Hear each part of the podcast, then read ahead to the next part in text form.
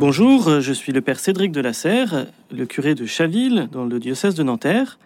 Et aujourd'hui, je vais essayer de vous donner quelques ressources, quelques petites billes pour utiliser la Bible dans un discernement. Comment est-ce que la Bible peut nous aider à discerner le bien, à faire le bien et à le distinguer du mal? La Bible est un livre très riche qui est plein de ressources pour cela.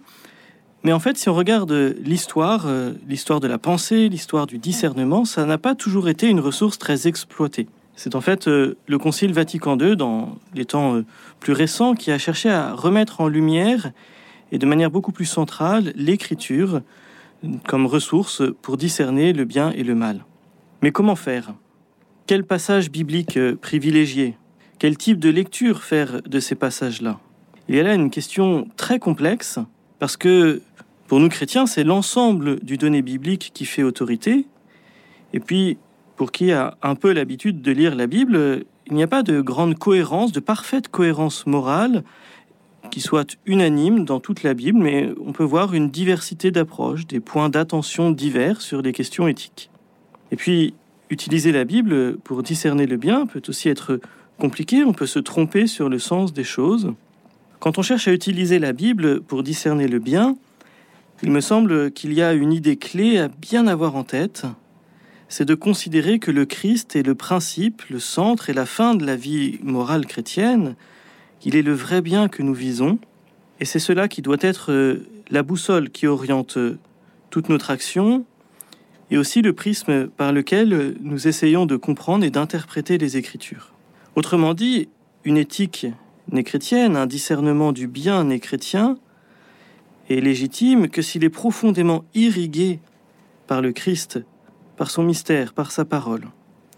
Quelques obstacles qu'il nous faut lever quand on cherche à s'appuyer sur la Bible pour discerner le bien. D'abord, il ne faut pas voir euh, la Bible, il ne faut pas voir les saintes écritures comme un livre de règles. Certes, il y a quelques points ponctuels où des règles, des commandements, des lois sont donnés, mais ce n'est pas le tout du discernement du bien. La Bible nécessite toujours une interprétation. Elle est elle-même d'ailleurs l'interprétation théologique d'une expérience. Elle n'est pas une collection de commandements, de lois au sens d'un code de loi qu'il nous faudrait appliquer bêtement, naïvement, pour faire le bien.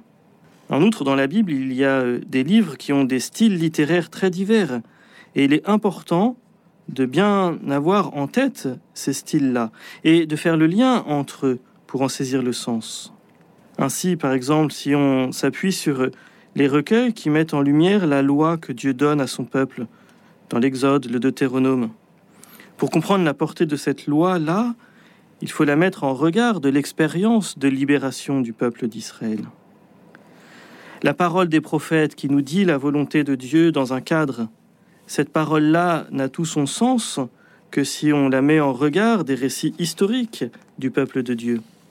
Les livres de sagesse, les livres sapientiaux, qui nous disent aussi comment vivre bien, comment faire le bien, ne prennent leur sens plein que s'ils sont mis en regard de l'appel universel à la sainteté, à cette sagesse universelle qui est révélée en Jésus-Christ. Chaque livre a sa dynamique interne, sa dynamique propre, et choisir de s'appuyer sur tel ou tel donnera des résultats différents. Ces résultats peuvent être légitimes, mais ils doivent être justifiés. Ainsi, par exemple, si on cherche à s'appuyer principalement sur euh, la lettre romain pour euh, discerner le bien, alors on mettra en lumière le salut par la grâce. Si on s'appuie sur Saint Matthieu, ben, ce sera plus euh, la mise en pratique de la parole du Christ qui fera autorité. Bref, la Bible est trop riche pour être utilisée comme une mine à exploiter pour des leçons de morale. On ne va pas piocher dans la Bible une phrase qui va nous dire tu fais cela en la tirant de son contexte et sans l'interpréter. Il faut, pour pouvoir en tirer une ressource exploitable, un discernement et il faut entrer dans l'intelligence de l'ensemble du livre. Ensuite, pour euh, s'appuyer sur les saintes écritures et sur la Bible pour discerner le bien, il faut avoir en tête que la vie morale ne se réduit pas à une question de normes. Faire le bien, vivre bien, ça n'est pas simplement respecter des règles, C'est beaucoup plus que cela, c'est tout un ensemble, un regard sur notre vie, une compréhension du sens de notre vie et la recherche d'une adéquation entre notre vie et la parole du Christ. Un autre écueil, ce serait de penser que cette parole de Dieu, parce qu'elle est dans une grande distance culturelle avec euh, notre temps, écrite il y a longtemps, dans une culture qui n'est pas la nôtre, n'aurait pas d'autorité sur nous. Oui, c'est vrai, la Bible ne nous dit pas quel usage avoir euh, de notre téléphone portable ou euh, de nos écrans en général, mais refuser l'autorité de la Bible dans le discernement éthique, dans ce cadre-là, c'est refuser d'entrer dans un travail d'interprétation, c'est attendre de celle-ci qu'elle nous donne des réponses directes à des questions qui demandent au contraire que nous prenions du recul. Ce que je crois intéressant, c'est surtout de voir dans les Saintes Écritures, dans la Bible, la parole d'un Seigneur qui souhaite se manifester à nous et que nous vivions avec lui en retour. En particulier, quand nous sommes chrétiens, nous le croyons, Dieu se révèle dans la personne de Jésus-Christ et sa personne, sa vie, ses paroles et ses actes font autorité sur nous. Je crois qu'il y a là quelque chose de plus inspirant pour faire le bien que simplement un recueil de lois qu'il faudrait bêtement appliquer. En devenant disciple de Jésus, qui manifeste le Père, en incarnant son style de vie qui est distinctif, en cherchant à aimer comme lui-même nous a aimés, et c'est un peu son testament le soir du jeudi saint, quand il a lavé les pieds de ses disciples. En faisant cela, en prenant au sérieux tout ce que le Christ nous enseigne, nous apporte, nous donne, alors euh, notre vie se colore d'une manière particulière, notre vie s'oriente.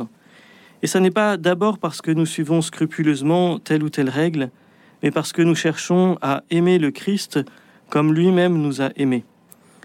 Oui, les saintes écritures sont infiniment inspirantes pour faire le bien, parce qu'elles nous donnent à intérioriser, à imaginer, à spiritualiser toute notre vie. Et cette vie-là, elle devient plus belle quand elle est irriguée par euh, cette parole d'évangile, cette parole biblique.